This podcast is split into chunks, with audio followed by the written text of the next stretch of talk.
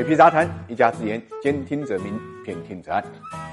理财魔方倡导以基金组合的方式呢，科学投资基金。基金组合相比指数波动小，收益高，涵盖股票、债券、黄金、ETF、海外 QD 等基金资产。不定期呢提供调整组合建议，可以一键完成调仓。理财魔方拥有证监会颁布的基金销售牌照，各大应用商店搜索“理财魔方”即可下载。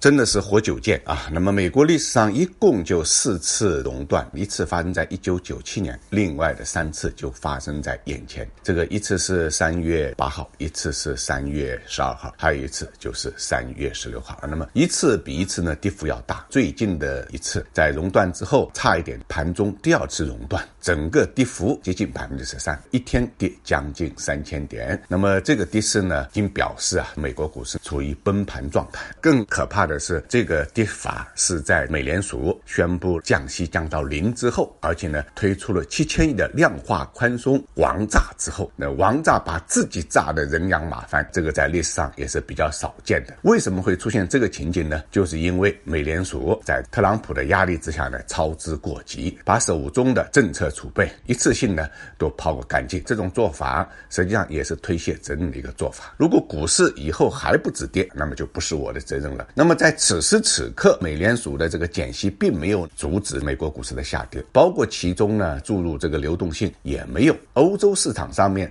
发布禁空令，更不能阻止股市下跌，因为股市下跌是个结果，不是原因。原因就在于政府对疫情防控措施没有到位，这才引发了民众的恐慌。所以真正的做法就是重视疫情，动员一切力量向中国学习。那么实际上，特朗普呢上周五是做对了一件事情的，就是。宣布美国经济紧急状态，启动了社会资源的统一调配，包括呢对于低收入家庭呢进行财政资助，对中小微企业呢提供了财政资助，而且呢还提出呢要减免工薪税。那么这些做法实际上是比较得人心的，所以呢美股在周五的时候呢是盘中大涨，但是当美联储再一次匆匆忙忙推出量化宽松的时候。大家呢就意识到，可能疫情在向经济危机呢转化，美国可能有向衰退转化的这种结果，所以呢，大家反而担心，反而害怕了啊！整个局面呢立刻就逆转，因为大家担心后面的美联储没有更有力的措施能够来保障市场稳定的运营。这个结果，我想肯定是美联储所想不到的。但是以我们旁观者的角度来看，最近几年美国股市啊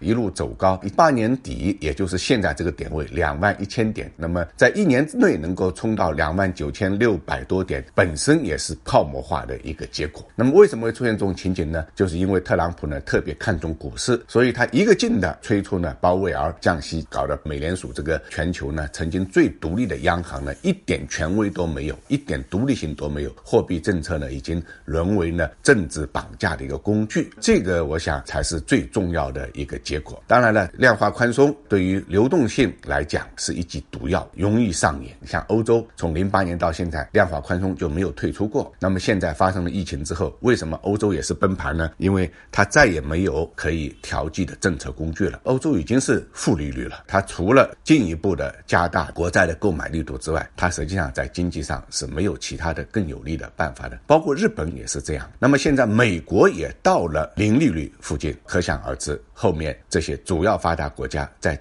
金融政策上面，他们作为的空间就越来越小了。说到底，这都是过去这几年这些国家沉湎于这个不正常的货币现象、寅吃卯粮造成的后果。相比之下，中国的稳健的货币政策就非常非常可贵了。我们坚决反对大水漫灌，提倡定向降准，提倡打通货币传导机制，重点扶持中小企业，这是呢治标又治本的办法。而美国现在的办法，总的来讲就是治标不治本，所以市场不太买账。当然，指数跌到一定的份上，挤掉了泡沫之后，市场也是会稳定的。如果比照金融危机的跌法的话，美股呢这高点下来，一般情况下打个对折，跌百分之五十。现在这个点位距离呢打折的位置呢是越来越靠近了。从这一点上来讲，过度的恐慌也没有必要，暴风雨总会过去。